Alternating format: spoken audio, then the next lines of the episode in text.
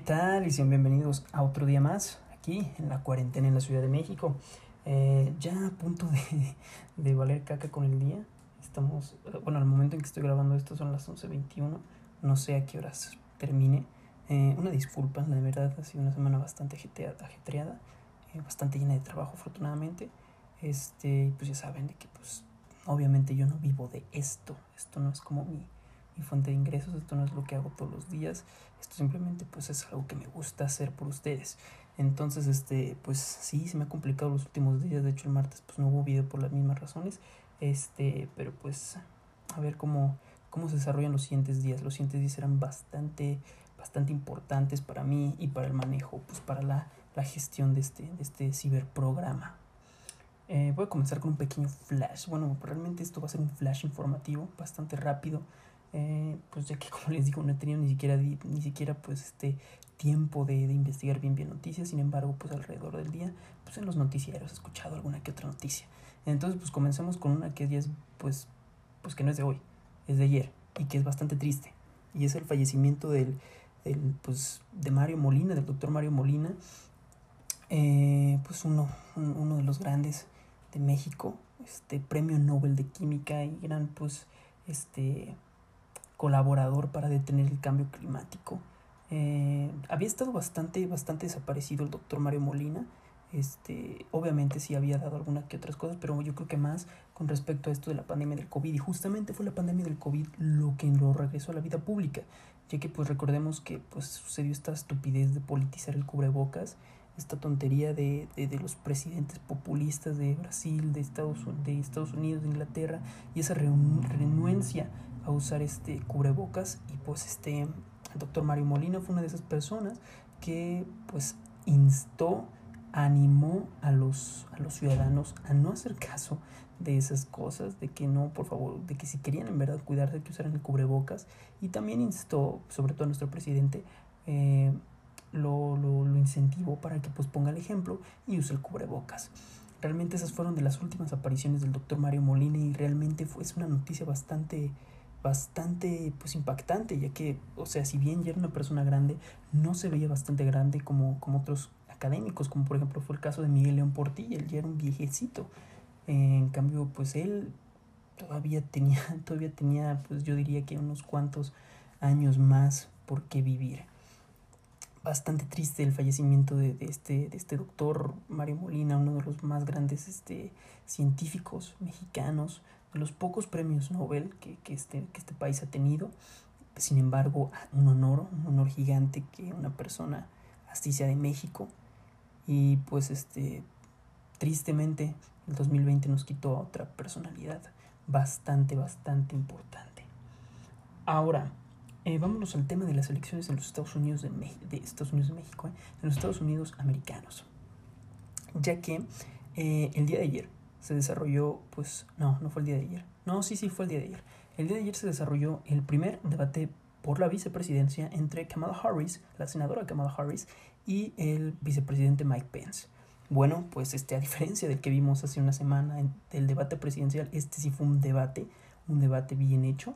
Eh, no lo vi, tristemente, solamente tengo, tengo bastante poquita, infor poquita información, pero pues de lo que sé es que fue un debate pues, donde se ve la diferencia abismal eh, donde pues Kamala Harris de, demostró el por qué ella debería ser la candidata presidencial como, como con otra pues que es colaboradora de, de, los demócratas que es Elizabeth Warren que también pues pues tablas no le hacían falta. No le hacía falta para ser candidata pero tristemente Estados Unidos aún no está listo para una, una presidenta eh, de ese país.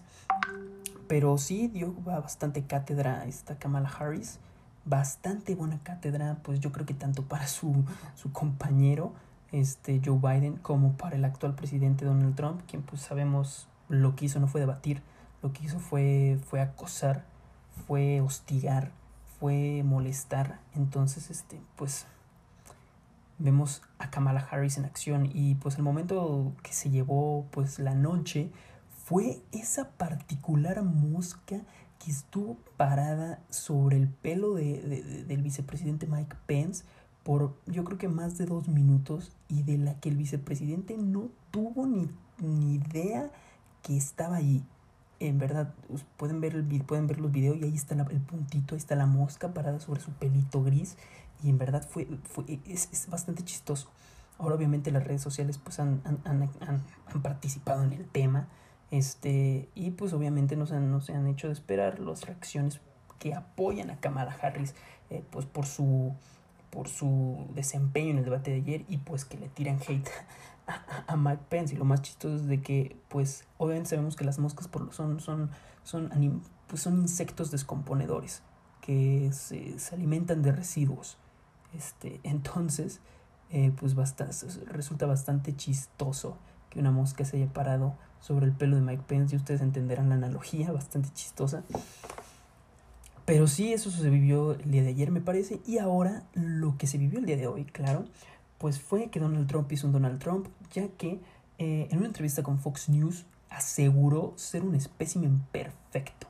Recordemos de que el pasado fin de semana, ya va a ser una semana, de hecho ya es una semana de que, de que declaró haber dado positivo a COVID. Eh, Donald Trump estuvo todo el fin de semana pues hospitalizado en un hospital militar eh, debido a que dio positivo de COVID y pues él ya es población de riesgo, aunque él no diga que no, aunque él lo niegue, 70 años ya son población de riesgo. Entonces, este, pues ante la impresionante avance que tuvo Donald Trump este fin de semana, impresionante entre comillas, porque pues resulta bastante sospechoso que, que en tres días un virus que ha matado a pues millones, bueno, no sé, sí, ya millones de personas y que pues incluso, o sea, cuando presenta síntomas no es de que gripita, no, eso es en el caso de los asintomáticos, yo creo o no, pues asintomáticos no presentan síntomas, una disculpa. Pero pues en el mejor de los casos sí lo sientes, sí lo dueles, sí te duele. Y pues en este caso es una persona de 70 años eh, que tenía, que le dio COVID, no puede ser posible que salga en tres días milagrosamente. Por ahí ya se generaron algunas teorías de que pues traía, por ejemplo, salió un fin de semana ahí a hacer la chorcha a los jardines. Este, y había unas teorías que decían de que salió, pero salió con un inhalador que estuvo bastante, pues, este, pues bien escondido. Luego el lunes que regresó a la Casa Blanca, este, pues en, en el video en el que Don sale quitándose el cubrebocas, se ve, o bueno, algunos teorizan que pues aún tiene la infección, ya que pues se ve de una manera sospechosa su respiración, que tiene que respirar por la boca. Entonces, pues el día de hoy Donald Trump dio una, dio una entrevista a Fox News, donde les digo, aseguraba ser un espécimen perfecto, eh, que estaba joven, que algo que no, 70 ya no es ser joven. Este. Y donde también pues decía que él no iba a participar en un debate virtual. porque eh, pues obviamente este, el, segundo debate presidencial pues quedó, quedó pues este, en fuego cruzado pues a este suceso de Donald Trump. Eh, Joe Biden no se negó a participar. Dijo que participaría siempre y cuando los doctores lo autorizaran y siempre y cuando pues existiera una barrera de pues de plástico o no sé qué material sea para dividirlos y pues para guardar la sana distancia y no haya problema. Sin embargo, eh, se decantó porque fuera un debate virtual y pues esto no le agradó a Donald Trump. Dijo que no iba a perder su tiempo definitivamente en un debate virtual, ya que lo podrían callar. Eh, algo que efectivamente, si se hubiera animado, hubiera sucedido. Eh, esto debo de admitirlo, es una estrategia inteligente de parte de Trump, o bueno, es una estrategia pues entendible ya que pues eso es lo que hubiera pasado. Literal, o sea, Donald Trump no hubiera cambiado su estrategia, hubiera seguido interrumpiendo y pues ahora sí, no como el, martes de la semana pasada que Chris Wallace deseaba tener ese botoncito de silenciar, eh, ahora sí lo iban a tener, ahora sí lo iba a tener el moderador y ahora sí lo iban a callar y se le iba a pelar.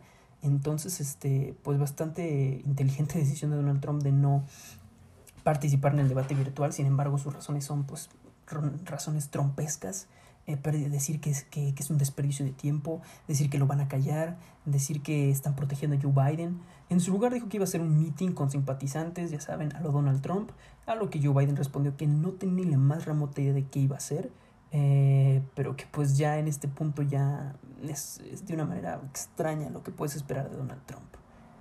Eh, pues así se están viviendo las elecciones en los Estados Unidos. Ya tuvimos un ya tenemos, ya tuvimos unas elecciones con COVID, ya tuvimos debate presidencial sin gente, eh, ya tuvimos este uno de los peores debates presidenciales este, de los Estados Unidos. Y pues este ahora tenemos presidente con COVID.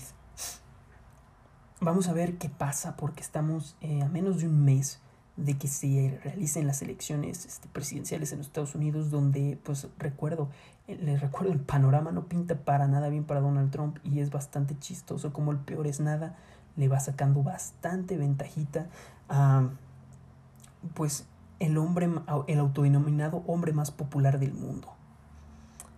Eh, y pues, este, ahora en noticias más tristes, bueno, más tristes para los para estas personas, pues tristemente los 109 fideicomisos que toda esta semana y la pasada estuvieron en boca de todos, pues tristemente ya vieron su final. Tristemente el día de hoy se aprobó que se desaparecieran estos 109, 109 fideicomisos, nada más dense esa idea. Y no cualquier fideicomiso, está el, fideicomiso para las personas desaparecidas, está el fideicomiso para, para, para el Fondo Nacional de Desastres, imagínense que estaba cayendo un, huracán bastante potente en, Cancún y desaparecen ese fideicomiso. Luego desaparecieron el Fidecine, que es de verdad que una ayudadota para los, para los nuevos cineastas, para la nueva generación de cineastas que de por sí, ya lo hemos discutido aquí, si de por sí se las ven negras con todo y el Fidecine. Ahora imagínense sin el Fidecine. Está, está horrible. Entonces, pues, a pesar de las tantas protestas de parte pues, de los beneficiarios de este fideicomiso, a pesar de, pues, todo, todo tristemente van a desaparecer estos fideicomisos, así que pues ni modo. Eh, arriba los pobres. O primero los pobres. Yo con esto me despido chicos, eh, no sin antes recordarles que me pueden escuchar completamente gratis en Spotify y en Anchor y recuerden, no salgan de casa. Bye bye.